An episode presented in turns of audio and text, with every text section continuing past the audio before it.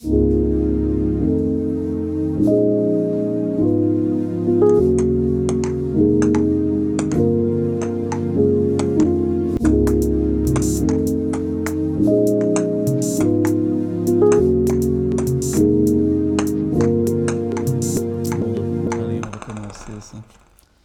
ton petit calepin. Ouais, toujours.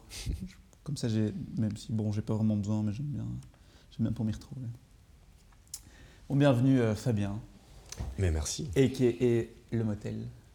Euh, merci de, de me rejoindre chez moi pour ce petit, euh, ce petit entretien, ce petit podcast, Avec grand plaisir. le premier de l'année. Enfin, Mhm. pour l'enregistrement, parce que je crois qu'il sortira. Il sortira dans le cours de février. À chaque fois quand je dis ça, je me, je me foire. Mais bon, on va dire qu'il sortira plus ou moins en février. Bon, je sais pas si je dois vraiment te présenter, mais si je dois un petit peu te mettre euh, dans. expliquer un peu ce que tu fais. Tu es principalement producteur, comme on dit maintenant aussi beatmaker. Euh, donc producteur de musique, euh, autodidacte, on peut dire. Mhm. Euh, et à la base, t'es es design, t'es graphiste. T'as as fait Saint-Luc, graphiste, la meilleure école de Bruxelles de graphisme. et t'es sorti. T'es passé dip- par Saint-Luc toi aussi? Hein? T'es passé par Saint-Luc Non, non, non, moi c'était à Albert Jacquard. Ah ouais. Mais Julie était à Saint-Luc. Ouais, c'est là qu'on s'est tous rencontrés. Ouais, exactement. C'était une belle promotion, ça, promotion Saint-Luc. euh, Ouais, à fond. beaucoup de gens. euh. Et donc, oui, à la base, t'es graphiste, et je crois qu'on en parlera après, mais je crois que ça, ça a joué un peu à la manière de, de comment toi tu vois la musique et, et ce que tu fais euh, en général. Euh, ça a commencé un peu en, en- en mode beaucoup graphiste, un peu musique, puis la tendance a commencé un peu à s'inverser. Je regarde quelques dates, quelques, quelques faits marquants. Bon, tu as naturellement euh, euh, collaboré avec, euh, avec Elvis, Vince Anao, Yellow Straps, Lors du commun, Témétan euh, et plein d'autres, Alyosha. La révélation, enfin pas vraiment la, la révélation, mais le, morceau Pollen avec Yellow Straps qui est un peu un morceau charnière, je pense, dans, ta carrière parce qu'il se fait, il se fait harponner par Giles Peterson et, et un label euh, de Los Angeles avec qui tu avais bossé à l'époque. Non, c'était. euh, Euh, ça, c'est plus tard, ouais. Ça, c'était plus tard. Ouais, ouais, je crois que ce, ce- ce morceau-là, Pollen. En tout cas, ouais, mais c'est marrant parce que j'étais avec les Yellow Straps hier et on reparlait de ce morceau. Et c'est clairement un morceau qui a été fait de manière hyper spontanée. Et euh, on s'attendait pas du tout à avoir un, un tel, euh, de tels retours sur, euh, sur ce morceau. Quoi. Parce que c'est vraiment juste euh, des amis d'enfance qui font de la musique euh, chacun de leur côté et qui décident un, jour de tester quelque, cho- quelque chose ensemble sans, sans penser au résultat. Et c'est vrai que ce morceau a été fait en un jour et François Dubois était là un peu par hasard. Il a documenté ça en filmant. Et trois jours après, on avait un morceau et un clip en fait, sans, sans même s'être. euh, Je me souviens, le clip, c'était un peu la cabane dans les bois, là, non Ou- Euh, ça, c'était celui d'après. Ah, ça, celui d'après. Pollen, Ah ouais. c'est encore plus simple que ça. On est dans l'atelier de couture de, de leur maman.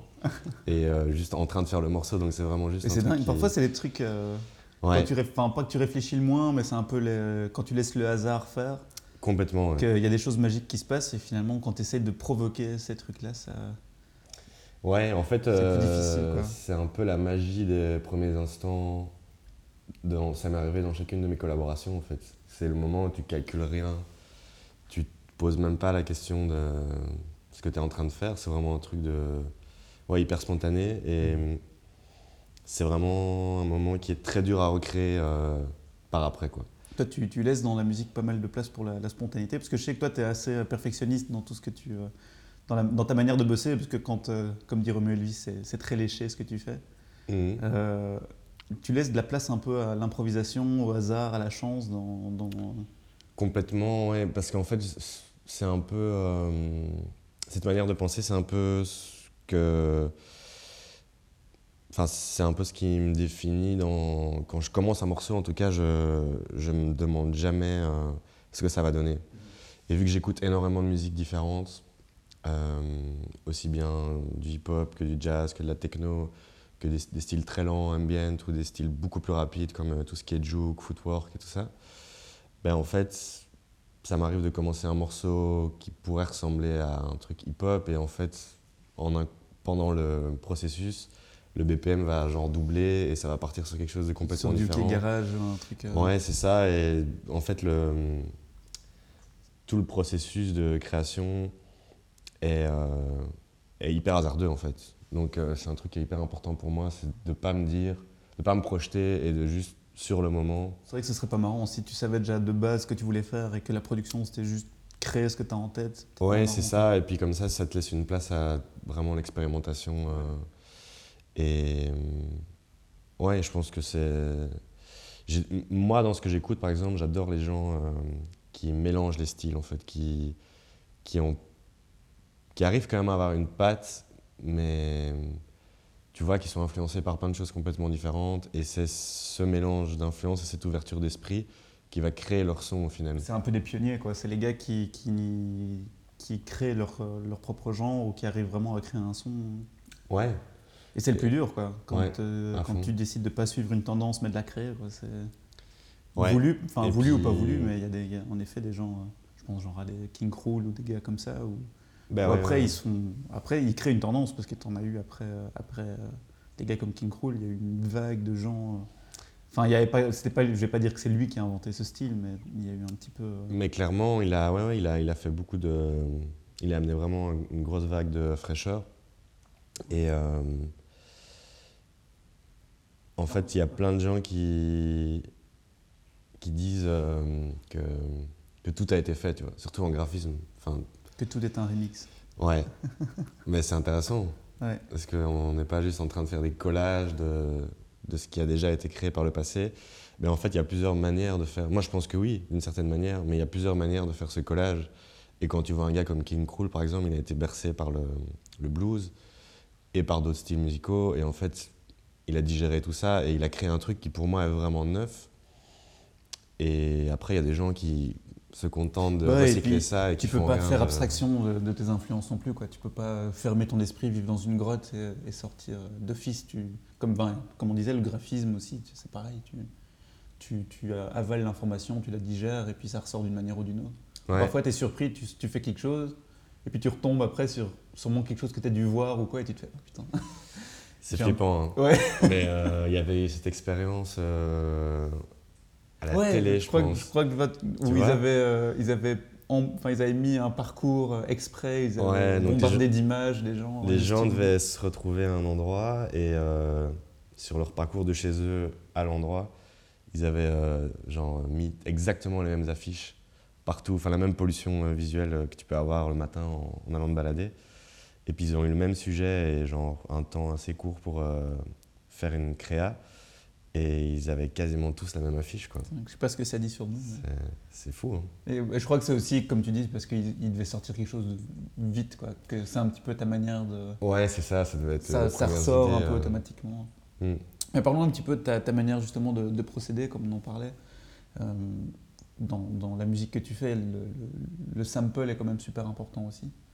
Que ce soit de la musique euh, ethnique, c'est un peu généralement qu'on qu'on définit ton style, c'est le côté un peu euh, euh, chamanique, euh, voodoo, euh, où tu peux avoir des chants africains ou, ou indiens, enfin des choses comme ça. C'est comment ça t'est venu d'aller dans ce dans ce style-là, d'utiliser ce genre de son? Euh, bah, c'est une bonne question. En fait, ça, je crois que c'est un truc que j'avais en moi déjà depuis super longtemps, même avant de faire de la musique. En fait, je, je collectionnais pas mal de musique, principalement africaine, euh, des enregistrements assez anciens. Et c'est un truc qui m'a toujours fasciné. euh, bah, je trouve qu'il y a dé- déjà dans un premier, un premier temps euh, une musicalité vraiment hyper intéressante en Afrique, mais pas, pas, pas seulement en Afrique, genre un peu partout dans le monde. Et c'est vrai que quand j'ai commencé à faire de la musique, je me suis rendu compte que les gens allaient très facilement vers le jazz, la soul et ces, toutes ces musiques qui sont très connues dans le sampling. Et moi, j'avais envie de, de tester quelque chose de différent qui me correspondait plus, même si j'adore ces, ces musiques-là aussi. Et je trouvais qu'il y avait moyen de confronter euh, des enregistrements qui étaient très anciens avec des sonorités très modernes, très euh, technologiques, disons, et que euh, ce contraste, en fait, était hyper intéressant. Ouais. Et donc, euh, à la limite, je cherchais les enregistrements les plus crades possibles parce que j'aimais bien le grain qu'il y avait Ouais. dedans. Ouais, t'es un peu le, le, le chineur de son, quoi. T'allais trouver à chaque fois vraiment le petit. euh, Ouais, c'est ça. Des... T'allais pas prendre un bed clap euh, 808, t'allais essayer de trouver un- chaque son qui avait vraiment une sonorité qui te plaisait ou quelque chose. Ouais, c'est ça. Et un truc, un son. Aussi, chercher un peu les défauts aussi dans les sons, quoi. Donc, euh, je me souviens, un jour- enfin, il y a hyper longtemps, j'étais tombé sur une musique de. hyper vieille, genre un truc des années euh, 30 ou peut-être même avant. Et c'était des Esquimaux euh, enregistrés, mais c'était hyper crade. Ah ouais? Et, euh, les, sons un peu bizarres qui font les. euh, Ouais. Des trucs un peu comme ça. mais avec un grain énorme et genre plein de bruit de vent et tout, enfin vraiment hyper crade. Mais je trouvais ça hyper fort. Dès que je l'ai entendu, j'ai adoré ce son et donc j'avais toujours essayé de faire quelque chose avec ce son. J'ai jamais ri- rien, rien fait parce qu'en fait il est, juste, il est juste beau à écouter comme ça, ça sert à rien de le, de le retravailler. Mais euh, ouais, je pense que c'est un truc que j'avais en moi depuis toujours. Et puis euh, j'ai commencé à avoir une fascination pour euh, le vaudou euh, principalement haïtien et du Bénin. Qui, en fait, je suis tombé sur des musiques utilisées ou créées dans les, pendant les cérémonies vaudou. Et il y avait un truc hyper, hyper tribal et en même temps très répétitif et évolutif quand même. Et donc Mhm. tu rentres dans une espèce de transe juste en l'écoutant. Et je, trouve, je trouvais ça assez euh, passionnant. Ouais, ce Et- que tu retrouves finalement dans la musique aussi, quoi. Dans, dans- dans, la, techno, ouais. hyper fort. ouais. Et, et je trouvais qu'il y avait justement un vrai parallèle euh, entre, euh, entre ce que j'écoutais d'une part, qui était complètement électronique, et ce qui se faisait euh, pendant ces cérémonies. Et Tout est un remix. tout est un remix, et, le, et même le, la conception qu'on a de, de la musique, la manière dont on, on sort en boîte par exemple, et que tu as ce DJ qui est un peu euh, ce maître de cérémonie qui choisit la musique et tout le monde suit et rentre dans cette espèce de transe, c'est en fait c'est hyper, c'est hyper lié quoi. C'est vrai. Ouais, il y a pas mal de gens qui étudient un peu la, la musicalité. Tu vois, à partir de quand un bruit devient une musique, tu vois, genre une pluie ou des choses comme ça, où tu te font écouter à des gens et puis parfois ton cerveau, c'est, en fait ton cerveau est super doué à, à détecter des, des patterns, tu vois, des, euh, Mhm. des répétitions. Et c'est généralement, c'est pour ça qu'on aime bien la musique répétitive, c'est parce que notre cerveau euh, adore quand, euh, quand il, il voit des schémas qui se répètent, tu vois. Ouais, à fond. Et, euh, un massage, euh. Ouais, ouais. Et je crois que le sample, surtout que généralement quand tu prends un sample, tu le loupes, enfin tu le mets en boucle. Et c'est ça qui est jouissif aussi dans le cerveau, tu vois, quand tu arrives à un petit peu avoir ce truc répétitif. Ouais, la Que- boucle euh, parfaite. Ouais, ouais. Je me souviens qu'il y avait, un- il y avait une vidéo que tu me montrais souvent à un moment, c'était la, la danse de, de l'eau dans les rivières, je sais plus où c'était, les, les femmes qui, qui jouaient avec l'eau dans une rivière, euh, que tu as utilisé dans un, des morceaux de Oka. Ouais, tout Euh, à fait. Mais j'avais utilisé C'est une ça sonorité aussi de fou, quoi. dans documentaire. Lava qui est devenu après euh, Diable en fait, Mhm. avec Romeo Elvis. Parce qu'il a, il avait été euh, écouter les trucs sur mon SoundCloud et puis il, il- il en a fait le morceau Diable. Enfin, on en a fait le morceau Diable. Et oui, ben, en, fait, ben, en fait, je suis assez fasciné aussi par la nature en général et, euh, et la relation entre la nature et la musique. Et ça, je trouve ça magnifique. Ça se passe dans plusieurs pays. Là, je pense que ça vient du Vanuatu en, en Océanie. Et ouais, c'est juste des, des enfants euh, avec leur mère qui sont dans l'eau et qui, juste avec l'eau, arrivent à créer genre, une multitude de sons et d'éléments euh, euh, rythmiques euh, avec des polyrythmies, etc. Enfin, c'est, juste magnifique et c'est juste, juste de l'eau et Ouais, je crois qu'on l'a tous fait quand on était petit dans notre bain, essayer à de faire fond. les bombes qui faisaient un bruit de boum, de bonne fond. basse. Je crois que c'est les premières euh, basses. ouais, même les bruits, de, les bruits d'eau en général, c'est vrai que c'est Ouais. assez, euh, même les bulles et tout ça, je trouve ça assez. T'étais, un gamin comme ça qui, qui prenait des, couverts et tapait sur les tasses et les, et les, et les gobelets pour que ça fasse du bruit à, à se faire des, des fausses batteries avec toutes les casseroles et des choses comme ça Non, pas tellement? Ah, enfin si, ouais, en fait, maintenant que tu le dis, oui, complètement. euh, Ouais. J'avais, ouais, même construit une espèce de... J'avais complètement oublié, mais espèce de batterie euh, homemade euh, qui ressemblait absolument à rien. Donc oui, en fait. Moi, je me souviens que je faisais un truc, c'était que je, je piquais le tabouret de ma grand-mère, que je mettais à l'envers, et elle avait une collection d'élastiques de malade, genre des gros, des fins, des durs, des- et je mettais tous les élastiques, et ça faisait comme une petite basse, tu vois, t'avais- ça faisait des, des- des bruits de...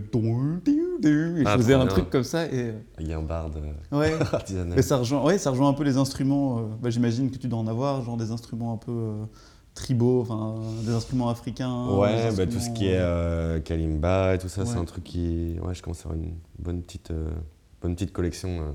ouais, qui en soi ont peut-être pas forcément, je pense, un instrument comme la cuica, tu vois, qui est le, cette espèce d'instrument où c'est, je crois que c'est un, comme un tambour, mais avec une ficelle au milieu que tu tires et ça fait un bruit de. Ah oui, oui, oui. Tu vois, et en soi, c'est insupportable comme son, mais c'est un son que tu as dans toutes les sambas et tout ça, et ça marche Ouais, super bien. Quoi. Ouais, C'est- au Brésil. euh. Ouais. T'as jamais, tu t'es jamais que demandé fait un- Je ouais. viens de faire un morceau euh, où j'ai utilisé euh, exactement ce son euh, la que cuica tu retrouves Écoute, souvent je sur les vieux synthés. Je vais en aussi. profiter, comme tu me disais que c'était bien quand je mettais des sons dans les podcasts, je vais mettre un petit sample de Quicka maintenant, comme ça les gens savent ce que c'est la. Quicka. Voilà.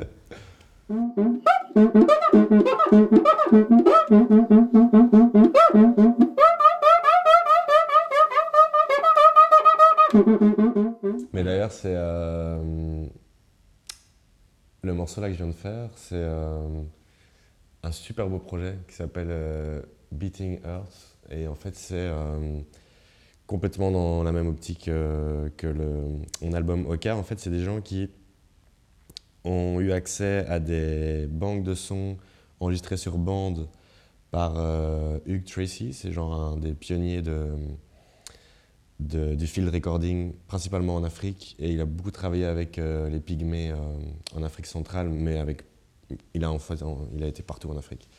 Et donc chaque compilation... Vraiment à la recherche de sons, euh, Ouais, Chasseur de sons, Ouais, chasseur de son. euh, c'est si tu veux te reconvertir un jour. c'est le, le king euh, des chasseurs de son.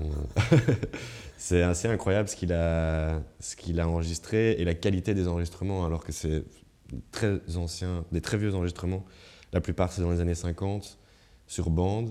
Et en fait, ces gars qui sont des Anglais ont réussi à avoir accès à ces bandes. Donc, c'est pour la plupart des bandes qui n'ont jamais euh, vu le jour, quasiment. Et ils contactent euh, des beatmakers ou des producteurs partout dans le monde pour faire un espèce de remix de ces morceaux euh, enregistrés par ce gars. Et moi, ça fait des années que je suis le truc de près et que je, veux trop euh, participer parce que j'adore la démarche. Parce qu'en plus, donc déjà, ça donne une seconde vie à cette musique qui est un peu en train d'être oubliée dans des caves de bandes, mais c'est quand même cool de pouvoir. euh, Ouais, leur tu dois avoir des, des richesses encore à d'autres endroits. euh, Bah on ouais, se rend ouais. pas compte. Quoi. une deuxième, euh, ça- enfin ça leur donne vraiment une deuxième vie. Et en plus de ça, euh, chaque compilation est euh, liée à un pays en particulier, et donc à l'histoire de ce pays. Et les fonds sont reversés à une association humanitaire, mais en plus très bien choisie par pays. En fait, c'est vraiment par pays, ça, ça va changer. euh, par exemple, celle-ci, c'est sur l'Ouganda et c'est euh, une association sur euh, les droits de la femme, par exemple. Et euh, ouais, je trouve le projet vraiment cool et je suis hyper content de- d'être rentré dans le. Ouais, ouais, ouais. Mais j'imagine que, j'imagine que ouais. quand, quand tu vois ce genre de projet euh, qui lie un peu l'humanitaire, découvrir certains pays, certaines cultures, c'est un truc qui doit te chauffer euh, à fond, quoi, de, de te dire. euh, Ouais, bah oui, parce que c'est c'est vraiment un projet hyper global. Et j'adore le sampling en général. Mais euh, si tu pouvais aller sourcer tes sons toi-même. clairement, Je pense à un projet, Ouais. euh, je crois que c'était Damon Albarn qui avait fait ça. euh, avait RDC été- Congo, là, Ouais, ouais, voilà. Qui a super, un terrible super beau album, projet. euh. ouais, très très beau projet. Ça, quand je voyais ce genre de truc, je pensais directement à toi. Je me disais. euh, Ouais, ben moi c'est clairement euh, mon objectif,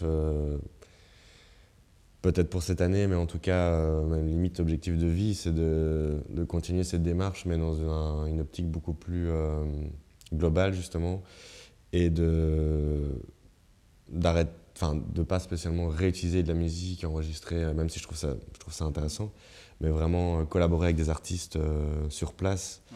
Il y a tellement de musique hyper riche partout dans le monde. Je parle de l'Afrique, mais ça pourrait être n'importe où. Euh, Là, par exemple, j'ai un, un peu un, un appel euh, dans un coin de ma tête d'aller en Colombie, parce que c'est aussi hyper intéressant au niveau euh, musical. Et en plus, j'ai un, un ami qui vit là-bas et qui, qui a créé un espèce de syndicat euh, pour musiciens. Et donc, il est en contact avec plein de musiciens là-bas. Et donc, oui, je, trouve ça, je trouverais ça beaucoup plus intéressant de vraiment avoir une vraie rencontre et une un vrai échange avec, avec des gens sur place. Quoi. Comme l'a très bien fait euh, Des Bruits aussi avec euh, Cococo. parce qu'il a été faire son projet là-bas avec quatre musiciens qui font de la musique électronique, mais avec des objets de récupération qu'ils trouvent dans la rue. Et en fait, le projet est devenu un super beau projet humain aussi, parce qu'il tourne avec ce projet depuis. Euh, ouais, je sais plus c'était quand. Ouais, quasi. Plus d'un an en tout cas.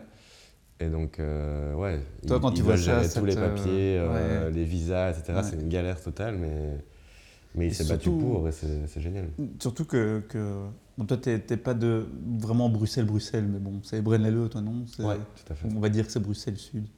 Bruxelles je crois que le, côté aussi d'être dans, une, dans un brassage de culture, ça ça t'ouvre un peu les horizons aussi, quoi. D'être à Bruxelles, euh, tellement euh, bon, déjà maintenant, il y a, avec Internet, on a un accès, à, on a un accès à, tellement de choses, mais je crois que le fait d'être baigné aussi un petit peu dans cette culture bruxelloise, euh, avec plein de facettes, ça, nous aide à avoir un esprit plus large aussi, je pense, non?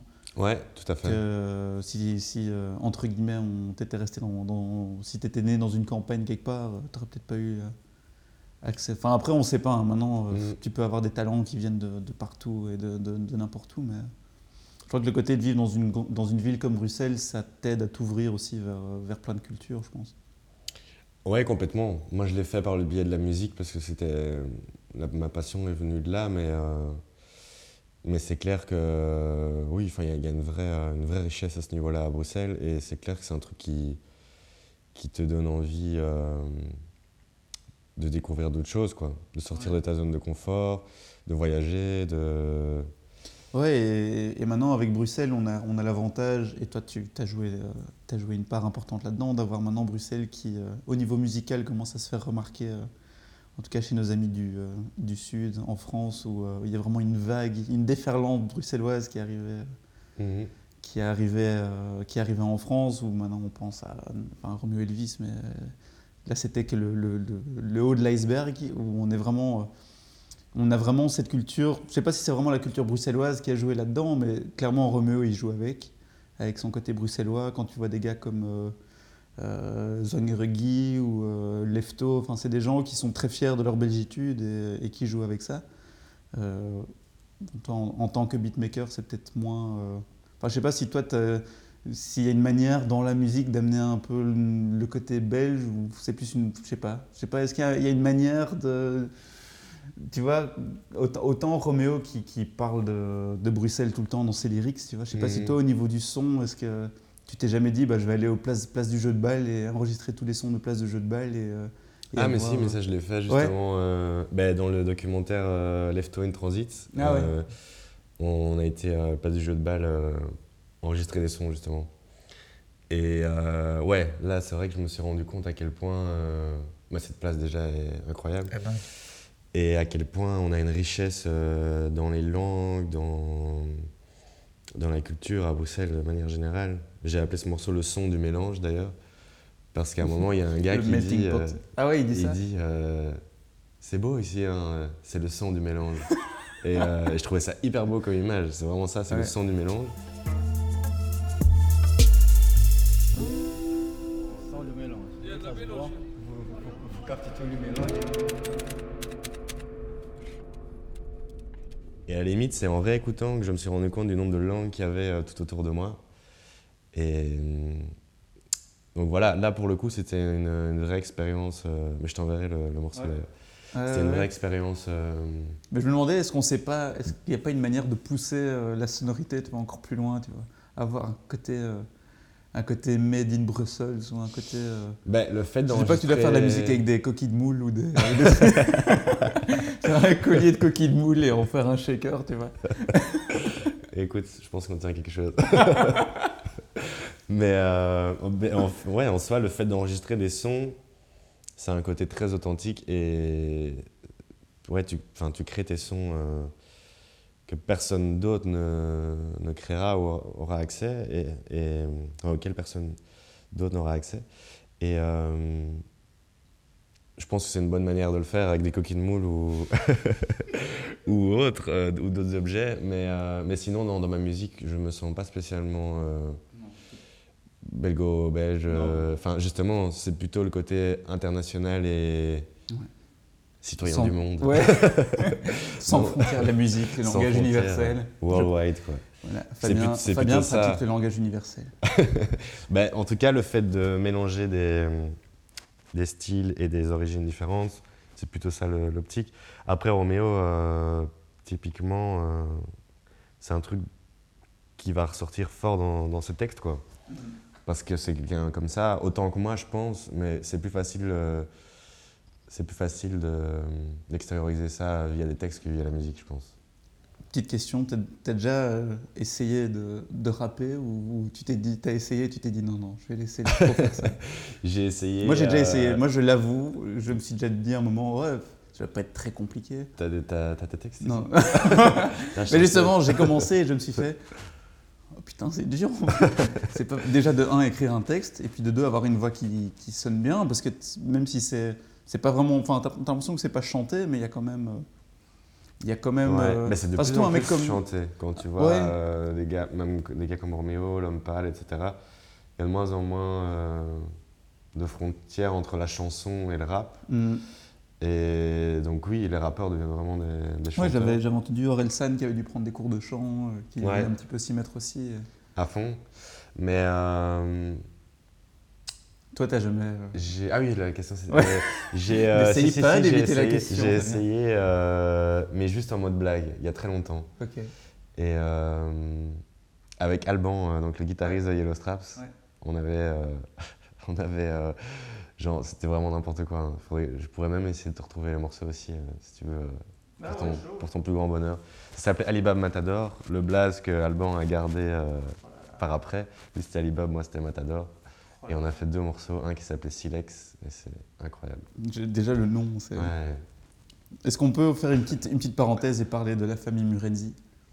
Euh, Ah, mais la famille, vas-y, euh, beaucoup d'amour. S'ils nous, é- s'ils nous Beaucoup écoutent, d'amour pour la famille. franchement, c'est c'est des champions. Quoi. On, a, on a. Attends, je vais, essayer de, je vais essayer de les faire dans l'ordre, du plus âgé au plus jeune.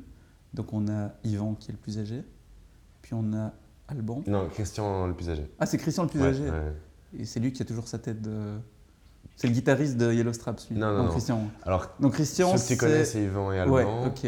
qui sont donc Alban et le Ouais, guitariste. à chaque fois, moi, je- de désolé si vous m'écoutez, mais entre Christian et Alban, moi, Ils ont je- l'habitude. Ouais, c'est Les vrai. pauvres. non, Yvan, ça va. Yvan, euh, je, je gère, mais euh, parce que c'est Christian Ouais, qui n'a pas vraiment plus, ouais. continué dans la musique, même s'il composait des trucs de malade, un peu plus Ouais, techno électronique. euh, En fait, Christian, c'était euh, le motel, quoi. Enfin, à la base, le motel, c'était moi et Christian.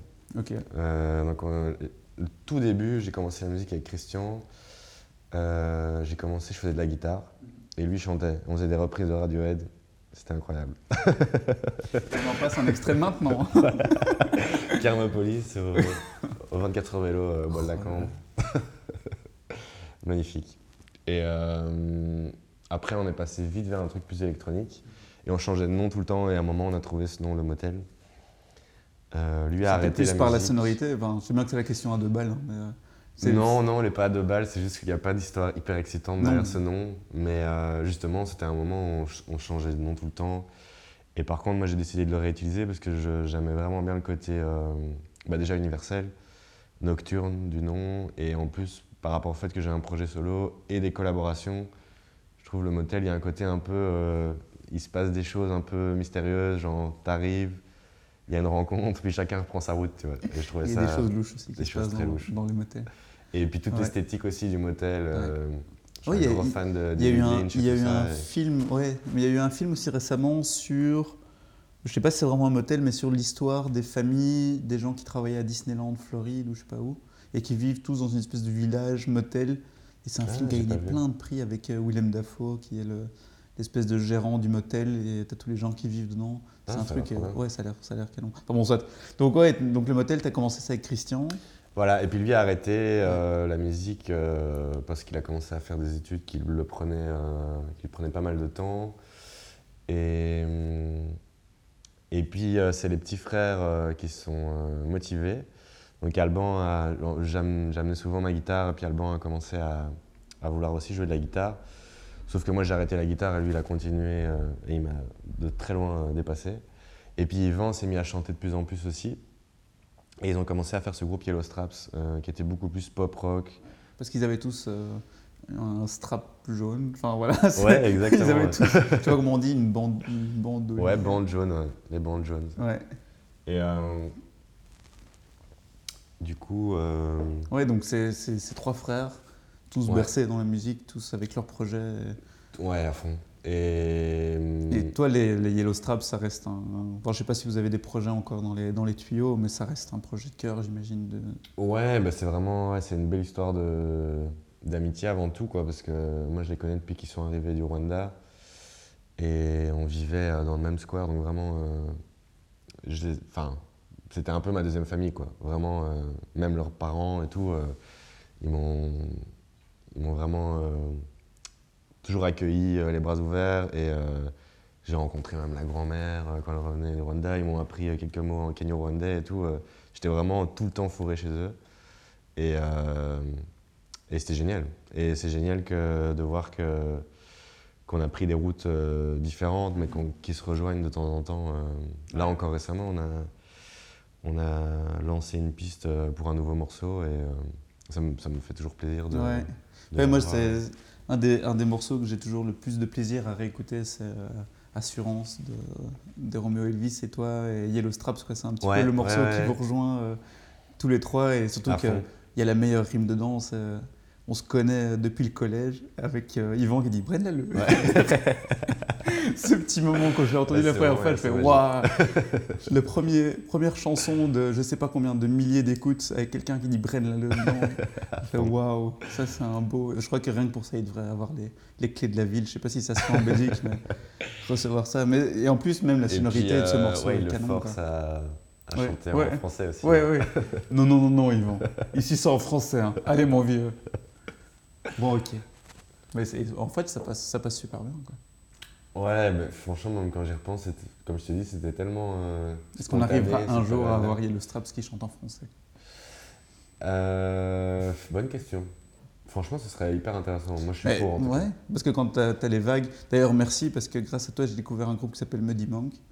Que, Ah ouais, un. que t'avais tout seul. utilisé en- tout, euh, tout, tout seul. en ouverture d'un mix que tu avais fait au Lot Radio à New York, je pense. Ah ouais, ouais, bien vu. Ouais, Ouais. ouais, je suis très très fan de. Et je gars. connaissais pas du tout et je j'ai entendu ça et je me suis fait waouh, c'est quoi ce groupe?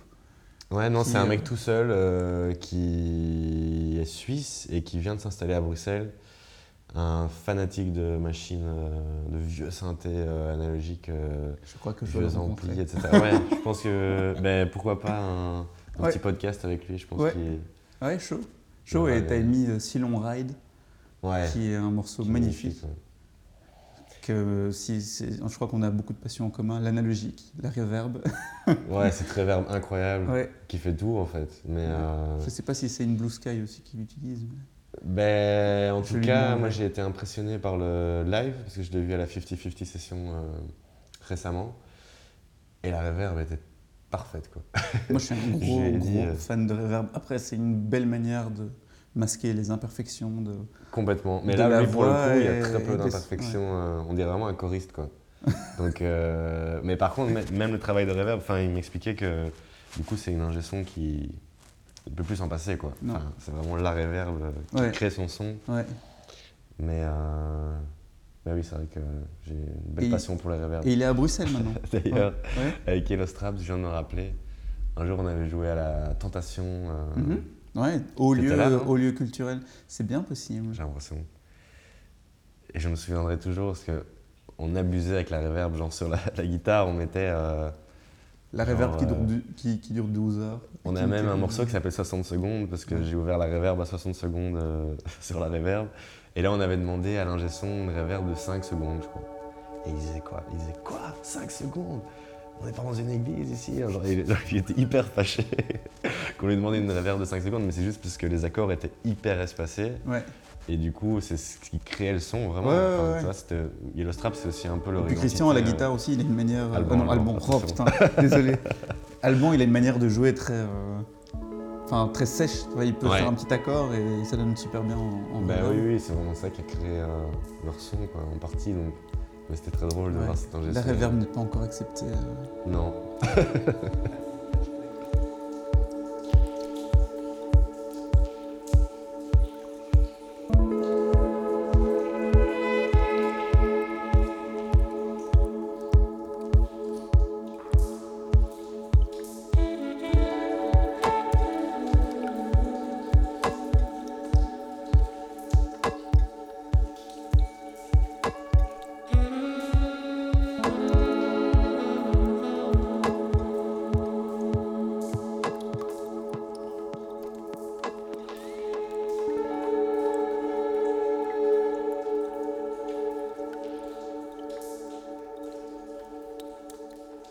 j'imagine que la manière de bosser, euh, la manière de bosser quand tu bosses pour toi et quand tu bosses pour quelqu'un d'autre, est-ce que toi, tu, le fait de bosser pour quelqu'un d'autre, c'est, ça te libère de le faire pour quelqu'un d'autre parce que tu es plus dur avec toi-même ou c'est le contraire, où justement tu te mets une barre beaucoup plus haute parce que tu, parce que tu bosses avec quelqu'un? c'est une bonne question.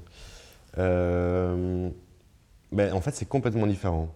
Alors déjà, de base, euh, moi j'étais plus, je voyais plus la musique comme un truc vraiment de solitaire où je prenais tous les choix euh, tout seul. Et hum, j'avais jamais pensé laisser de la place pour une voix en fait. Si je m'utilisais une voix, c'était des acapellas ou des samples. Mais du coup, j'avais la matière directement, donc c'est une, manière de voir les choses complètement différentes. Et puis j'ai commencé à travailler euh, bah, avec Yellow Straps, puis avec Romeo. Et c'est surtout avec Romeo, vu que c'était vraiment une collaboration à long terme, que j'ai appris à euh, lui laisser de la place et à penser de plus en plus ma musique en... Enfin, dès que je commençais à composer, je me disais, ou en tout cas pendant le processus, je me disais, voilà, je le verrai bien là-dessus. Parce qu'à la base, lui, il faisait, il faisait un peu cette thèse de freestyle sur des productions déjà à toi ou Ouais, que tu fait, faisais de manière allez, classique comme tu faisais tout le temps. Ouais, lui allait euh, se perdre un peu sur mon SoundCloud et puis euh, il a commencé à écrire sur des morceaux qui ont d'ailleurs donné pas mal de morceaux. Euh, il y a Ouais, Juliette, je pense. Juliette, ça on l'avait fait ensemble. Ah ouais. C'est le tout premier morceau qu'on a fait ensemble. Il est venu chez moi à Brenneleu. Et, euh. Brenneleu. et il avait ramené trois, trois CD. euh, des chants, des bruits de baleine. euh, Sergio Mendes et, et un truc de blues, je crois. Ok. Et le, C'est- spectre euh, large. Ouais. Le chant de baleine, ça m'a J'imagine les trois ensemble, c'est un peu. Ouais. C'était. moi. Gros gros remix. Ah ouais, mais c'est bien parce que j'avais j'avais lu que ce qui t'avait aussi un petit peu séduit chez lui, c'était son, son ouverture musicale. Ah oui, complètement. Enfin, ça, si- moi déjà, si- s'il me jour un où j'aurai CD, Roméo, euh, si tu m'entends quand tu viendras. Je crois que le mec, il a une culture musicale de malade. euh, Ouais, et pas commune, père, pas commune. euh, Ouais. C'est ça qui est cool. Puis moi, tu m'amènes des chants de baleine, je suis séduit, quoi. Ouais. Donc c'était c'était assez cool. Et puis après, bah, il y avait le morceau euh, VHS que j'avais fait, qui est devenu euh, Valise.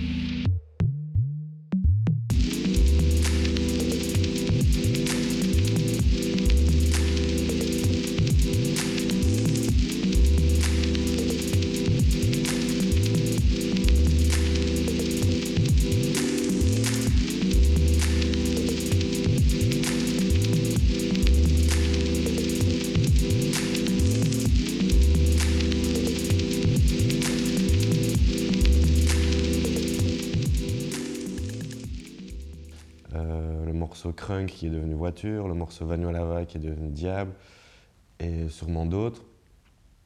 Donc là, c'était un peu facile, c'est-à-dire qu'il écrivait sur mon instru, et puis euh, on l'adaptait pour que ce soit, pour qu'il ait plus de place. Mais à partir d'un certain moment, quand tu as fait un, deux, trois morceaux comme ça, tu penses à l'autre. et tu, pendant que tu composes, tu te dis Ah oui, mais ça, ça pourrait être intéressant. Ou c'est une couleur qu'on n'a pas encore essayé, donc pourquoi pas aller vers ça? Et en fait, j'ai commencé à développer un truc où j'avais plus envie de faire ce que je faisais en solo. J'avais pas envie que l'artiste fasse ce qu'il faisait en solo.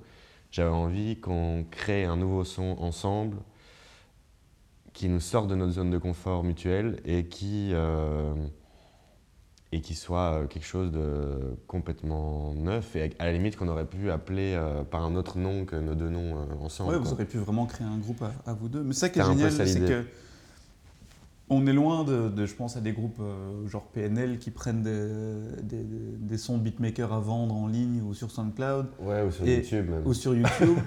vous, vous avez vraiment, euh, de par votre travail, vous êtes vraiment tiré chacun vers le haut. Quoi. Toi, tu, par tes compos, un petit peu, tu lui as ouvert un peu le spectre musical, euh, autre chose que les pum-tchak de 90 BPM que tu as d'habitude. Et, et je crois que lui, il s'est un petit peu mis la barre. euh, Enfin, il t'a mis- il t'a poussé à toi de mettre un peu la barre plus haut ou à essayer d'autres trucs. euh, et que Complètement. vous vous êtes vraiment, euh, vous êtes vraiment retrouvé là-dedans. À aucun moment, euh, on a imaginé ni l'un ni l'autre euh, ce qui allait se passer. quoi.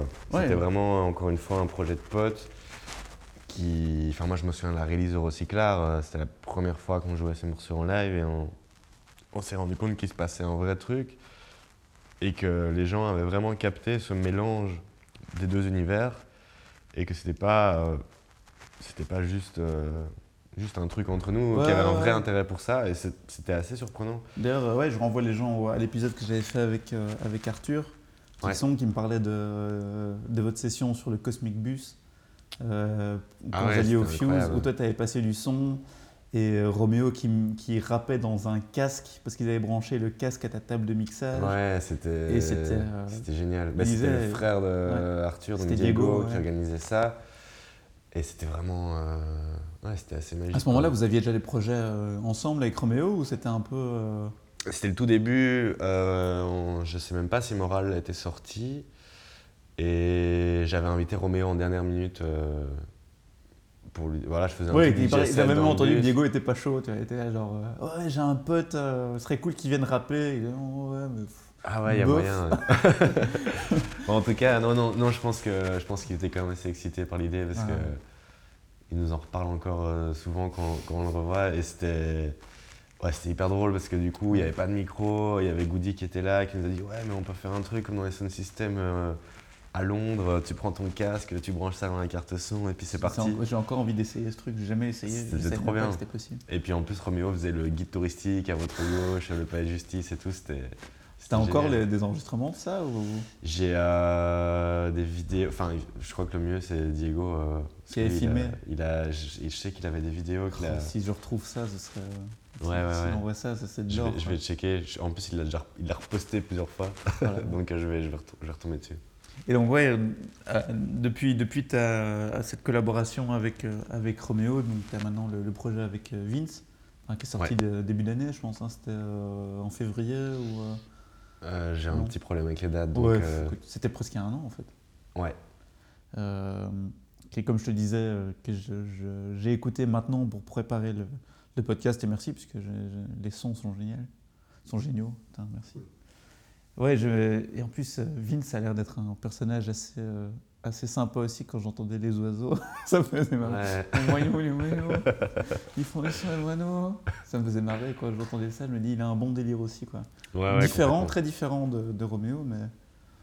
complètement différent et en même temps euh, et en même temps tout se rejoint un peu. Euh, je sais qu'avec Roméo par exemple c'était un truc qu'on avait en commun, c'est qu'on aimait beaucoup Vince déjà à l'époque à son projet. Donc il a fait. euh, Enfin moi j'ai surtout connu avec l'album Saint Desbald et puis euh, et puis euh, ceux d'après et moi j'étais vraiment très très fan de Vince. J'allais à tous ses concerts euh, à l'époque.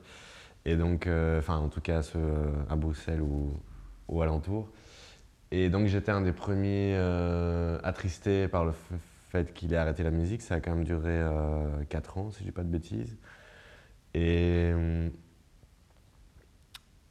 Ouais, en gros, euh, j'étais vraiment fort touché par ses textes déjà à l'époque. Et puis, même musicalement, c'est un truc qui me parlait. Je trouvais que ça sortait vraiment de nulle part. Et moi, en tout cas, c'est un truc qui me parlait très fort. Et puis un jour, j'ai fait une instru euh, qui m'a vraiment fait penser à ses premiers projets. En fait, encore avant cet album-là, il avait un projet avec Noza, qui est un super bon beatmaker aussi, euh, bruxellois, qui a travaillé avec Grems aussi. Et ça s'appelait Automne. Et j'avais fait une prod qui me faisait penser un peu de loin à ce, leur délire et ce premier projet. Et je lui ai envoyé.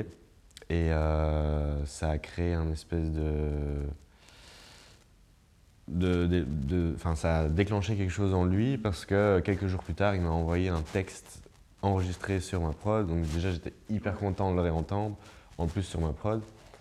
Et donc, euh, pendant des mois, on s'est un peu. euh, j'ai continué à lui envoyer des trucs sans savoir trop ce que ça allait donner. On moi, je j'envisageais même pas de, faire de la scène, euh, et lui encore moins. C'était vraiment juste ouais, un truc un peu euh, de nouveau, assez magique du début, comme ça s'est passé avec Roméo, comme ça s'est passé avec Hello Straps, comme ça s'est passé avec Temetan, euh, avec Zangeriki aussi. C'est ce truc où tu sais pas ce que tu fais, tu sais pas vers quoi tu vas. Et en fait, c'est le moment le plus excitant et le plus riche au niveau euh, création, quoi. Et donc ça a duré quelques mois comme ça. Et puis au final, on s'est vu euh, des mois après en se disant, écoute, voilà, on avait quand même 5-6 morceaux, qu'est-ce qu'on fait avec ça? Ce serait cool de les sortir peut-être un jour. Et puis là, ça a pris la formule, la forme d'un projet, quoi. Et il y a toujours ce moment un peu charnière. Avec Roméo, c'est arrivé aussi sur les trois projets. C'est ce truc où tu, tu commences à avoir un vrai squelette et un, nombre de morceaux. Et tu commences à te poser la question qu'est-ce qui manque? Qu'est-ce que j'ai envie de raconter au final? De prendre le recul là-dessus. Et qu'est-ce qui manque? Quelle couleur il manque? Toujours, on dit, les, c'est les 10 derniers pourcents qui sont les plus difficiles. Quoi. Ouais, et ça, c'est. savoir s'arrêter quand il faut. Euh, beaucoup moins spontané pour le coup. Ça casse complètement ce truc. Et moi, c'est le moment que j'essaye de retarder euh, le plus possible. Quoi. Et... Mais après, c'est hyper intéressant comme réflexion aussi. Hein. Et ça te pousse à tester des trucs que tu n'avais pas spécialement testé. Et maintenant, euh, vu que tu as, quand même. Euh, attends, si je me trompe pas, ça fait presque. Depuis Oka, ça fait presque 4 ans, enfin, ça fait 3 ans que tu as plus sorti vraiment un EP, euh, le motel, pur le motel. Ça fait longtemps, J'ai sorti des morceaux sur des compiles et. Ouais. Des petits one-shots comme ça. Maintenant, maintenant je pense que tu es retourné plus vers, vers ton envie de, de sortir des sons euh, en solo Ouais, ben en fait, ces dernières années ont été vraiment hyper euh, axées sur les collaborations, ce qui était hyper enrichissant.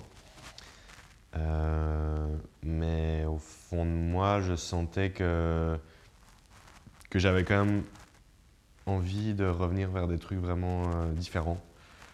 Moi, là-bas, je viens pas spécialement du rap, comme tu le sais. Euh, je viens vraiment plus de la musique électronique, euh, au sens large, parce que j'écoute vraiment plein de trucs différents.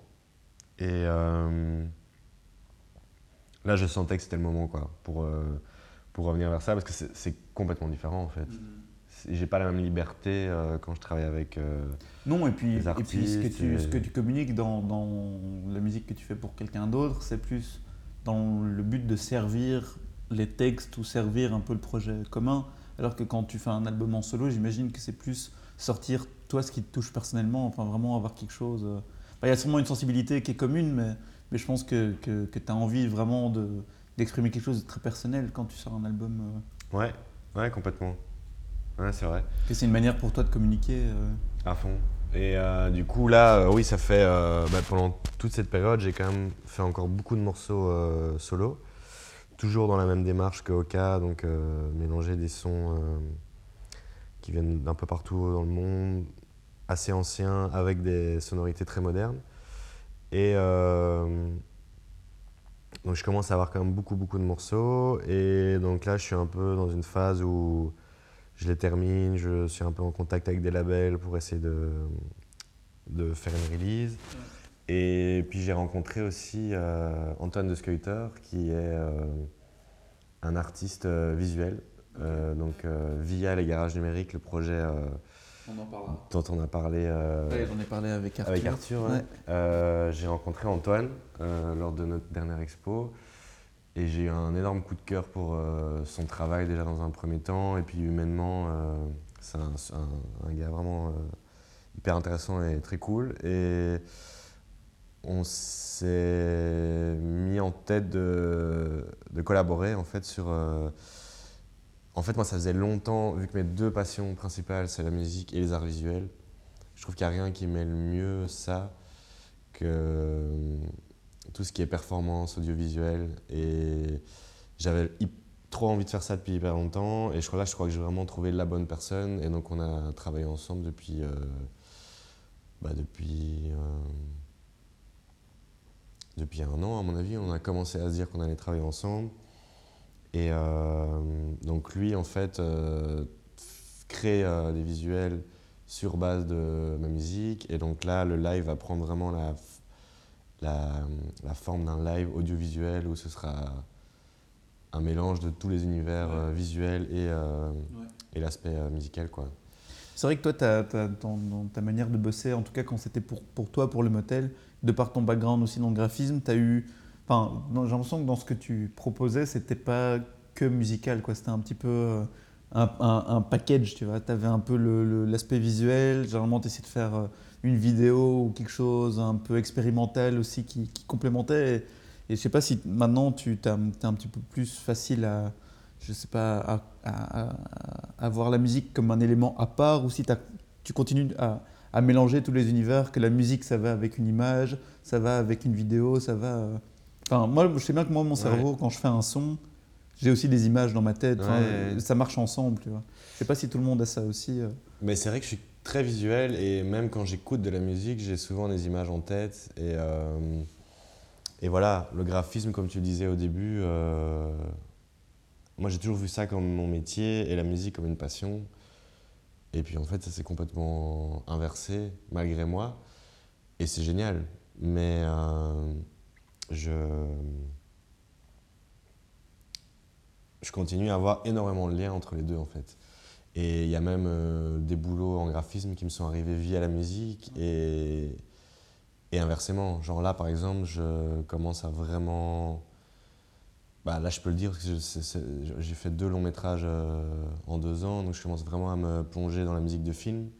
Et c'est un truc qui me tient hyper fort à cœur et que j'ai envie de développer. Là, je pars peut-être sur un troisième long métrage. Et de nouveau, c'est un truc qui, qui, qui est le parfait. euh, mélange entre mes deux passions. Et donc, en fait, au début, je me suis dit, il faudrait peut-être que j'arrête de faire autant de choses différentes et que je me focalise sur un truc, parce que c'est quand même plus sain en général. Et puis après, je me suis rendu compte que tout était tellement lié et que l'un m'apportait euh, apportait des choses à l'autre.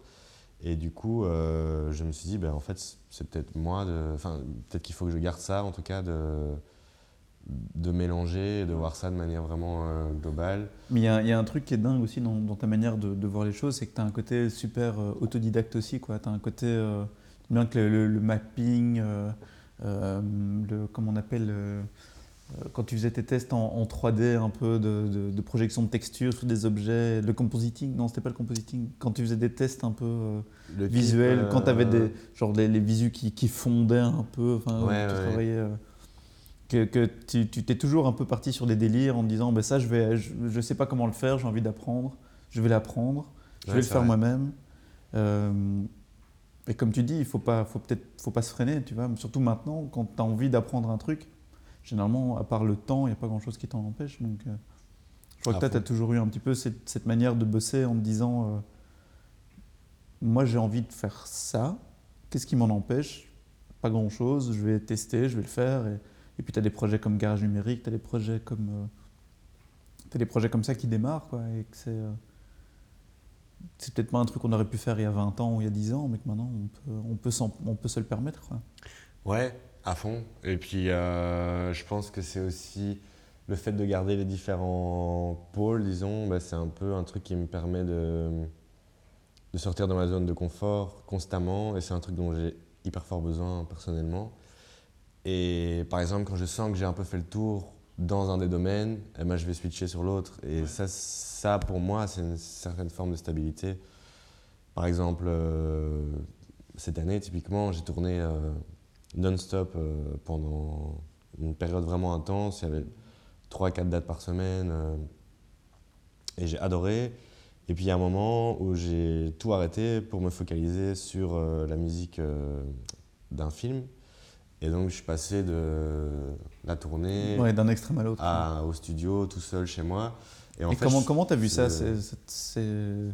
Parce que du côté mental, ça doit être une gymnastique aussi. Quoi. Tu passes de, de marée humaine euh, pendant une semaine à, à te retrouver tout seul dans un, dans un bureau. c'est spécial, Tu mais trouves- je pense que c'est un truc dont j'ai besoin ouais. en fait. euh, Justement, c'était une de mes questions. je- le, côté, le, le côté de faire une tournée, le côté live, c'est un truc qui, moi, me m'intrigue beaucoup. Quoi. Comment, comment ça se passe un peu ta- la vie en tournée? Parce que j'imagine que c'est un, un rythme un peu. C'est un truc de fou, quoi, où tu, euh, tu te retrouves dans des endroits complètement malades, devant des, des foules de gens. Ou...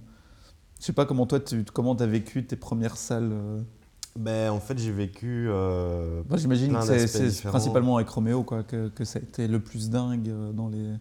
Le plus euh, condensé en tout cas. Ouais. Parce que là, il y a un moment, ben, avec Roméo, en fait, c'est une, c'est une belle histoire parce qu'on a vraiment commencé euh, à faire euh, des dates euh, toutes pétées. euh, Ouais, dans un bus pour finir dans un tourbus. mais euh, non, mais ça, ça, c'était génial par exemple. Mais j'ai quand même des souvenirs de trucs un peu tendus quoi. Enfin, où il n'y avait pas d'argent, il n'y avait pas de moyen de transport. euh, tu fais 7 heures aller, 7 heures retour dans une voiture toute pétée avec le, le toit de la voiture qui me tombait sur la gueule. Et genre, je- alors, après 7 heures, j'avais un putain de torticolis. Enfin, des trucs vraiment. euh, on vient vraiment de loin. Et puis en 3 ans, comme ça, voir. Mais c'est euh, vrai que- qu'il y a beaucoup de gens avec le succès de- de- de- du projet avec Roméo, il y a beaucoup de gens qui pensent que c'est un succès du jour au lendemain, mais ce qu'on se rend pas compte, c'est que Ouais, non, ça, c'est autant vraiment- toi, autant c'est vous avez bossé quoi. Ouais, on a pas bossé, venu par hasard. Et quoi. puis euh, on a accepté aussi la galère parce, par amour du live et par amour de, de la scène et de, de partager un projet euh, qui nous tenait à cœur. Et euh, oui, effectivement, le confort s'est amélioré continuellement. Et euh, Puis tu te retrouves dans les salles comme Bercy ou des choses comme ça. et- ben ouais, enfin là, la dernière date qu'on a fait, c'était euh, l'Olympia. Et puis cet été, il y a eu plusieurs dates euh, avec 40 000 personnes. Comment tu vis ce genre de. Bah, l'avantage, c'est que, enfin, l'avantage, c'est que toi, tu as quand même encore un, au niveau de la scène, tu un, t'es un peu mis en retrait, tu vois. C'est un peu comme les batteurs des groupes de rock, tu vois, où c'est un peu, euh, Ouais. t'es un peu mis en retrait, mais t'es quand même face. euh, Mhm. Comment tu, comment tu vis maintenant ce, Comment tu as vécu ce genre d'événement? Ben, T'as un peu des moments de réalisation où tu te fais oh putain. C'est toujours impressionnant, mais en fait, il y a un moment. Il y a genre un- comme des, différents, des différentes marches, et il y a un moment en fait qui est, euh, je sais pas, 5000 ou 40 000 personnes. Pour toi, c'est pareil. Ça devient abstrait en fait. Ouais. Enfin, pour moi en tout cas. C'est comme une marée, comme tu dis, c'est vraiment une marée, une mer quoi. Une mer de gens. Et c'est magique parce que tu as une vraie énergie. euh, en plus, il n'y a rien à faire. Roméo, euh, Il en live, il arrive à te mettre une énergie de fou fou et qui, qui transmet hyper bien au public. Et donc, euh, c'est que, que du bonheur parce que c'est quasiment euh, sûr que ça va marcher. Quoi.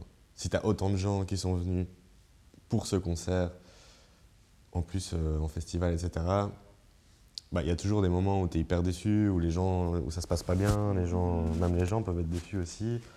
Mais, euh, la plupart du temps, c'est hyper positif. Par contre, je me suis rendu compte que c'est génial de l'avoir fait, mais moi, j'ai parfois plus de plaisir à jouer dans une petite salle euh, de 300 personnes ou de, même de 100 personnes, peu importe, mais avec une vraie proximité avec le public. Ouais. Moi, je me souviens quand j'étais. Je crois que c'est la seule fois que je vous ai vu en fait en live avec Roméo, c'était à Paris, dans une petite salle, dans une cave. euh, Ah, c'était à la Bellevilloise. ouais, euh, ouais, ouais. On avait joué tard, non? Ouais. Vers 3h. Ouais. Ouais, mais ça, c'était génial, par Et Il y exemple. avait une ambiance, mais de fou furieux, Ouais. quoi. Ouais, et là, On était- on suait tous, tout le monde avait chaud, euh, Ouais. enfin, c'était quand même le début, je pense. hein. C'était. Ou Vous aviez déjà sorti. Morale, je crois que c'était la tournée. Morale. euh. Ouais, Il y avait deux, trois morceaux Morale date, 2 qui- euh, ouais, à fond. Et là, je- et, moi qui arrivais euh, avec mes, mes gros sabots qui connaissaient rien de, de ce monde-là, on s'était chauffé à venir de Bruxelles dans une caisse, Ouais, je me souviens. serré dans une caisse. Trop bien. Bruxelles arrive, on se l'est mis en boucle sur le trajet, vraiment le cliché. Et on est arrivé là-bas, on est- et il y avait, il y avait des, des super bons groupes avant d'ailleurs. Il y avait Ouais. euh, Lefto et je sais plus, LTGL aussi. Ouais, voilà. Et euh, on s'était bien belge, on quoi. était venu pour vous quand même. bon, bah après, Pomrad, c'était très cool. Surtout les petits solos synthé euh, piano. Ouais. Mais il y avait, c'est là où on s'est rendu compte, putain, Roméo, il a vraiment une, quelque chose en live. Je Mhm. sais pas, je sais pas comment tu peux expliquer ce. Est-ce que c'est du charisme, est-ce que c'est une présence? Et, et je crois que c'est un truc qui, est, qui est un peu peut-être, je sais pas si c'est le, le, le- côté euh, rock de sa famille, tu vois, de son père ou quoi, mais il y a un côté euh, rockstar, tu vois. Non Ouais, Iggy Pop, quoi. ouais, ouais, c'est ça. euh, il- même physiquement, Alors que le mec, il fait 40 kilos tout mouillé, mais il est, il est Ouais. présent, quoi. Il- Mais moi, je pense que c'est vraiment une énergie rock, comme tu dis, justement, qui se ramène dans une scène qui. Enfin, il n'y a rien à faire, le, le hip-hop, là, c'est vraiment. À ce niveau-là, c'est vraiment le nouveau rock, voire le nouveau punk, quoi, tu vois. Mais c'est dingue. Quand tu vois les pogos, euh, toute cette Moi, culture, c'est- euh, je crois que la euh. première fois où je l'ai, réalisé, c'est quand j'avais été voir Hot Future à Luxembourg. Ouais, où, mais ouais, ils ont euh, les gars, ils ils- en, beaucoup, en euh, ouverture de, de- Enfin, en premier concert, c'était un concert de, de hardcore, tu vois. C'était un concert Ouais. de métal. Et il y avait des circle pits, les gens ils se tapaient dessus, et puis, euh, et puis ils arrivaient avec tu sais, Tyler, avec la même énergie, tu sais, le, le- le short, les chaussettes qui te montent jusqu'au genou. Ouais, ils avaient à fond. vraiment. euh, Je sais pas si synergie. t'as vu. euh, tu connais le groupe Horrors Non. Avec des ah meufs, oui, oui, euh, si, si, si, si. Ouais, euh, incroyable concert à, à Dour là, et c'est euh, ça c'est aussi un parfait mélange quoi. T'as une culture euh, hip-hop mélangée à une culture euh, C'est punk. euh, C'est vers ça qu'on migre maintenant. Quoi. Mais, Ouais. mais en tout cas, quand j'avais vu ce live là à Paris, je me suis dit, euh, ouais, il y a- ils ont, il y a- il y a- comme la mayonnaise, tu vois, il y a un truc qui a pris, il y a un truc qui fait que tu as créé quelque chose. Tu as pris de la- du vinaigre, tu as pris de la moutarde et puis tu as fait un truc avec. Tu vois. bonne, euh, bonne référence. Vinaigre moutarde. J'avais une question, euh, un truc qui m'intrigue. Comme on disait la dernière fois qu'on s'est vu, c'était à, c'était euh, à Bruxelles-les-Bains, je pense. Et euh, ça m'a marqué parce qu'on se baladait et il y a des jeunes qui t'arrêtaient enfin qui euh, pendant le truc et disaient "Eh, t'es le motel, et je peux prendre une photo avec toi." Et je me suis fait putain. Il y, a, un- il y a vraiment un, un truc qui s'est passé entre les dernières fois où je t'ai vu et, et maintenant, où maintenant, dans la rue, les gens te, te connaissent. ouais. J'en ai, encore parlé hier avec une fille. Elle m'a dit Ouais, j'ai vu le motel au carrefour. euh, Ça avait l'air d'être un mec normal. Et oui, enfin, c'est- il n'est pas, euh, il est pas bizarre. C'est un mec tout à fait normal. Toi, tu l'as, tu l'as vécu comment un peu ce, ce, changement de, de l'anonymat? Euh, honnêtement, assez bien parce que c'est un stade euh, complètement euh, vivable et acceptable pour moi.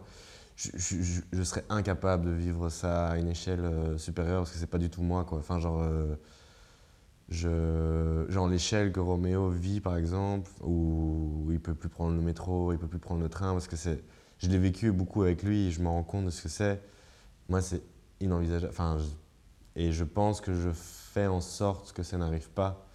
Je pense que c'est un peu, euh, C'est de, de moins te mettre euh, en c'est avant un peu le revers de la médaille euh, qui est inévitable quand tu recherches vraiment de la visibilité et que tu fais tout pour. Moi, c'est pas mon cas. Alors, chacun gère ses réseaux euh, et tout ça à sa manière. Moi, par exemple, je suis pas quelqu'un qui va montrer spécialement euh, ma gueule euh, énormément sur les réseaux ou montrer où je suis, ce que je fais, ce que je mange. Et du coup, ça crée une espèce de distance. Et même, quand les gens viennent me voir euh, dans la rue, en général, ils sont hyper respectueux. Et genre, il y a des gens qui viennent me demander une photo, bah, ça me fait plaisir de la faire parce que c'est pas tout le temps non plus. Après, il y a un moment où ça peut devenir vraiment intrusif, comme Roméo l'a déjà vécu. Et, et ça, je pourrais pas. Mais, euh, mais au stade, enfin, là, moi, ce que, je, ce que je vis au final, c'est juste des gens hyper respectueux. Ouais, qui- bien intentionné. c'est bien pas- intentionnés, qui ont limite peur de déranger, mais qui viennent te dire un petit mot. Oui, mais le- cool, l'événement que j'avais vécu là, euh, quand on était à Bruxelles-les-Bains, c'était vraiment c'est super mignon en fait. quoi. Ouais, c'est des quêtes ça. qui viennent et qui te font Excuse-moi, c'est toi le motel?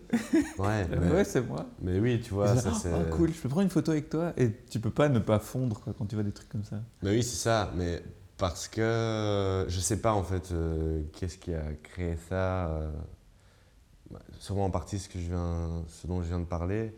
Mais par exemple, Roméo, je sais qu'il y a des moments, il y a des gens qui viennent vers lui avec leur appareil photo, il n'y a aucune communication. Ils tendent leurs bras en mode selfie et genre, euh, Ah ils ouais, n'ont même ouais. pas adressé la parole à Roméo. C'est genre comme si Roméo leur appartenait, tu vois. Ouais. Et ça, je trouve ça hyper malsain et limite violent, tu vois. Parce que si t'es pas en mode. euh, Enfin, moi, ça m'est déjà arrivé, par exemple, d'être un peu pas bien, tu vois. euh, Mm. genre, euh, t'as envie de voir personne et ça t'arrive. Bah, envie de c'est- t'empêcher marcher dans la rue Ouais, c'est ça, c'est ça. Donc moi, voilà, ça reste un... J'ai quand même un statut euh, qui, de base, est vraiment un métier euh, de l'ombre, comme on appelle, qui... euh, Enfin, ce ce qui est en train de changer, parce que, voilà, je pense que pour un beatmaker, même si c'est pas spécialement euh, recherché, j'ai quand même énormément de visibilité, surtout euh, depuis euh, le projet avec Roméo. Et... euh, mais ça reste quand même un truc euh, un peu un peu discret quoi. Enfin c'est pas Ah ouais, c'est c'est encore loin d'être le même calvaire. Mais c'est dingue que même quelqu'un comme Roméo qui. Qui est encore à l'échelle euh, belgo-française qui, qui en souffre, quoi. Enfin, qui, qui peut vraiment déjà vivre ce genre de Ouais, vraiment fort. quoi. Moi, je trouve. euh, Je sais pas ce que ça raconte sur, euh, les gens, la célébrité en général, mais Mais c'est surtout Mais c'est un peu truc le de- pacte, euh, Je pense que c'est un truc de génération. comme tu Euh, dis, c'est le revers de la médaille aussi, quoi. C'est le revers de la médaille. En même temps, euh, il l'a pas vraiment cherché non plus, si on parle de Roméo. Et manque, Mais manque d'un de bol, il a une gueule qui se reconnaît assez vite aussi, quoi. Ouais, complètement. Mais je pense que moi, c'est un problème de, des réseaux sociaux euh, de manière générale. La génération là, qui est le public euh, de Roméo, un, un peu la partie plus jeune en tout cas du public de Roméo, euh, ils sont nés, euh, ils sont nés avec Internet, Instagram, Snapchat, tout ça. Et si tu vois quelqu'un que tu admires 24 heures sur 24 via ses stories, etc., ben, tu as l'impression de le connaître en fait. Tu as l'impression de. T'as l'impression euh, qu'il y a déjà plus de barrières, tu vois, Ouais, juste via, via ça. Et donc quand tu le vois, ben, tu as l'impression que Le mec, il fait lui, partie il te connaît, quotidien, parce que toi tu le ouais. connais. Vu que tu vois sa vie, ben, lui, il te connaît Ouais. aussi. Et donc, euh, à la limite, euh, tu peux arriver, euh, peu importe si le mec est en train de discuter ou pas, tu arrives, tu fais ta photo. Et puis il y a un côté très narcissique aussi, très égocentrique. Moi, je pense qu'à l'époque, quand j'allais voir des concerts, ça me serait même pas venu à l'idée de demander une photo avec l'artiste que j'admirais. J'aurais demandé une petite signature sur un poster ou un, album pour le souvenir et pour avoir un contact échanger un mot avec lui. Il n'y a rien à faire, le selfie, il n'y a rien de plus narcissique. De, enfin, c'est juste pour montrer à tes potes que tu es avec un artiste que eux aiment probablement bien. D'ailleurs, tu le fais pas si tes, tes potes ne le Ouais, connaissent pas la personne. Ça renvoie à ton image, encore une fois, quoi. Et ça, c'est quand même. euh, Tu traites quelqu'un comme un produit, comme un objet, comme. euh, Ouais, après, moi, je le fais aussi. hein. Parfois, je fais des photos avec des gens euh, que j'aime bien euh, pour le souvenir. Oui, mais, mais t'as un pour, euh, respect, t'as Mais je... le côté. ouais, il y a euh, un respect quoi. et puis en général, il y a une vraie communication autour Mm. de ça, tu vois. Comme je te dis, euh, arriver et prendre une photo sans même poser euh, la question, c'est quand même hyper violent. Ça, on se rend même plus compte, mais moi, je trouve ça hyper violent comme geste. Ouais, mais il y a beaucoup de gens euh, que j'entendais qui, qui, en parlaient, surtout dans l'éducation maintenant des, des jeunes, qu'il faut, il faut un moment, je dis pas que tout le monde va être, tu sais, comme on dit, tout le monde a son quart d'heure de célébrité, mais qu'il faut parler de ce genre de, choses avec les, les jeunes, de la célébrité, du fait de la visibilité, comme tu dis que maintenant on partage notre image, mais à 100 à l'heure, que, que, comme tu dis, tu as, parfois l'impression que certaines personnes font partie de ton cercle privé tellement tu, tu, tu, euh, tu vis avec leur image constamment, mais, c'est des, des nouveaux concepts maintenant à cause de cette visibilité constante qu'on peut avoir avec les réseaux sociaux, mais c'est un truc dont il faut, il faut sensibiliser les jeunes, je pense, avec ça. Il faut leur dire. euh, Enfin, il faut, faut pas oublier qu'on reste des êtres humains aussi, quoi. Que, que c'est pas parce que. Enfin, c'est- pas parce que Roméo Elvis et, ou toi, vous êtes maintenant assez connus que vous êtes devenus des objets de consommation pour tout le monde, quoi. Que vous êtes pas Mm. vous restez des êtres humains. Quoi. Et, et- et comme tu dis, nous, on est les premiers aussi à penser que nos idoles, euh, genre, euh, enfin nos idoles, genre, euh, imagine un Giles Peterson ou des, des gars comme ça, ça reste un être humain comme tout le monde, tu vois. Et c'est dur parce que tu peux idolâtrer quelqu'un à un point euh, de déification de malade, tu et te dire cette personne n'est plus humaine, cette Mhm. personne est un dieu, Ouais, c'est vrai. mais qu'il y a un moment, il y a une espèce de déclic qui se fait où tu, tu oublies que la personne est comme toi, en fait. Tu, vois. oublies que c'est Mhm. une personne. euh, Qu'est-ce qui fait qu'elle est différente de toi Qu'est-ce qui fait que. Enfin, bon, voilà. C'est des gros Ouais. débats. Et là, on parle de, ouais, d'une échelle, comme tu dis, euh, belgo-française, mais imagine euh, plus loin, quoi. Ouais, imagine demain Kanye West. euh, Bah, quand moi, enfin, je vois ces gens, mais franchement, je, je- jamais j'échangerai ma vie avec eux. Quoi. C'est, c'est les stars euh, US. euh, Ouais, là, je crois que c'est encore un niveau, un niveau encore Mhm. pire. quoi. ouais c'est clair. Mais euh, oui, non, moi, en tout cas, enfin, c'est- après, c'est un truc personnel, mais genre, moi, je, je suis un peu plus dans l'optique de base euh, pour vivre heureux, vivre caché. euh, Ouais. Genre, à la limite, enfin, en fait, ce que j'aime bien vraiment, c'est quand les gens viennent me voir pour mon travail, tu vois, et pas pour euh, me demander une photo, même si je comprends, hein, enfin, je comprends, je comprends ce délire et cette génération, etc. Mais, euh, mais ça arrive assez souvent que des gens viennent me dire vraiment, enfin, un truc précis. euh, Genre comme quoi j'ai amené quelque chose de positif à la scène, etc. Et ça, c'est hyper cool, quoi. C'est... Il n'y a rien à faire. La musique, à la base, on la fait tous pour nous-mêmes. C'est un truc complètement égoïste. Mais il y a quand même un, moment où l'intérêt, c'est quand même de la partager avec des gens, que ce soit en la jouant euh, en soirée, en faisant un concert, en faisant un DJ set, ou en échangeant avec des gens qui l'ont écouté et qui, qui ont ressenti des choses ou non. Et donc c'est clair que quand ça se passe, ce genre de choses, c'est quand même, euh, c'est quand même euh, hyper positif. Quoi. T'as un peu euh, t'arrives à avoir du recul un peu sur, euh, sur ce que t'as fait, à te dire, euh, tu vois, à assimiler tout, euh, toutes tes expériences, comme tu parlais, genre Bercy, sortir un album qui est platine, ce genre de truc. T'arrives à, à, à voir ça d'une manière, à l'intégrer Bercy, sainement. pas fait. Non, pas, ah non, c'est pas Bercy, pardon, l'Olympia. J'ai toujours envie de dire Bercy. Mais... Euh, T'arrives à prendre du recul par rapport à ça, à, à l'intégrer, à te dire, ok, ça c'est un acquis, ça c'est un truc. euh, pas vraiment, non. Non. Non, non. T'es encore un- Pour être t'es tout à encore fait un peu- honnête, euh, je je me rends pas trop compte et Ça demande du temps, j'imagine. ouais. Et puis je suis dans un, moi ça c'est plus personnel, mais je suis dans un, as- un- une période de ma vie où justement ça devient un vrai problème, c'est que je je ressens pas les choses euh, comme je devrais les ressentir. Donc quand je croise des gens dans la rue, ils me disent euh, à quel point euh, ça avait l'air incroyable l'Olympia, etc. Et moi je me rends compte que j'ai un décalage par rapport à ça parce que je ressens pas, justement je me rends pas compte. T'es en décalage, quoi. Je suis en décalage et je me ressens, ouais, je suis en décalage par rapport à ce que je vis. Mhm. Donc non.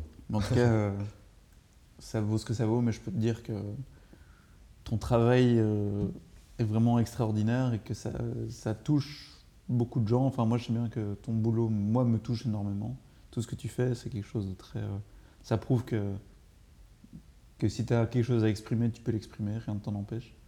Comme tu disais, tu es, autodidacte, tu t'es formé toi-même, donc euh, si quelqu'un maintenant a envie de se lancer dans la musique ou autre chose, il peut le faire, rien n'en empêche.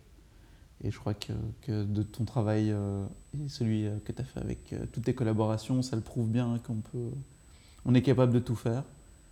Et, euh, et voilà, je voulais te remercier pour, euh, pour avoir passé, d'avoir passé ce petit, euh, cette petite heure en notre compagnie.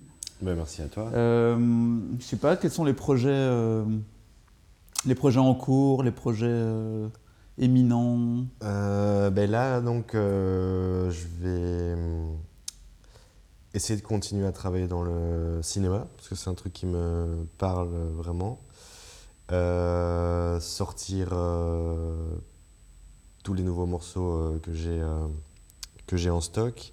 Ça va être quoi C'est album physique, CD En fait, ça va, pas ça va dépendre. Je suis un peu en recherche de label pour le moment, donc je, je- je suis en contact avec des gens. Et j'aurai assez de morceaux pour faire un album, mais ça pourrait aussi être plusieurs EP. Il faut voir un peu quelle formule ça prend. Et puis donc développer le live avec euh, Antoine de Skeuter, donc euh, live vraiment audiovisuel. Et euh, on est en train de mettre en place une petite tournée euh, en Asie qui euh, m'excite euh, pas mal. ça fait hyper longtemps que je veux aller là-bas, donc j'ai j'ai une première date à Séoul avec euh, Mickey de Kiosk Radio, je sais Ouais. pas si tu vois. Ouais, ouais. Et donc Que on J'aimerais joue, bien, euh, Mickey, si tu m'entends, j'aimerais aussi beaucoup t'inviter sur euh, Ponk. Ben ouais, Ouais. ce serait bien. Mhm. Et du coup, on part à deux à Séoul, et puis on, je suis un peu en train de voir pour euh, faire euh, construire la suite de l'histoire euh, au Japon et dans d'autres pays avoisinants. Ok, Donc donc euh, encore le- pas mal de voyages. euh, Ouais, Beaucoup ça de fait longtemps, ça beaucoup fait de longtemps bougeottes. et je, enfin j'ai beaucoup voyagé via la musique, mais euh, ça fait longtemps que j'ai pu faire un vrai voyage. Ouais. Donc ça, ça me parle. C'est Ok. important pour justement sortir de sa zone de confort et se confronter à d'autres réalités, quoi. Top. Bah, merci beaucoup Fabien. Je sens qu'on aurait encore pu parler pendant des heures, mais là il y a un Chili qui est encore euh, sur le feu, qui est en train de devenir très sympathique. Et donc euh, voilà, merci beaucoup merci à toi. et bonne chance pour tous tes projets à venir. Et on se retrouve, euh, on peut se donner rendez-vous peut-être dans un an et voir où es dans un an, sans pression. Avec grand plaisir et euh, bonne continuation à toi aussi Merci avec ce beaucoup. beau projet. Merci. Full support.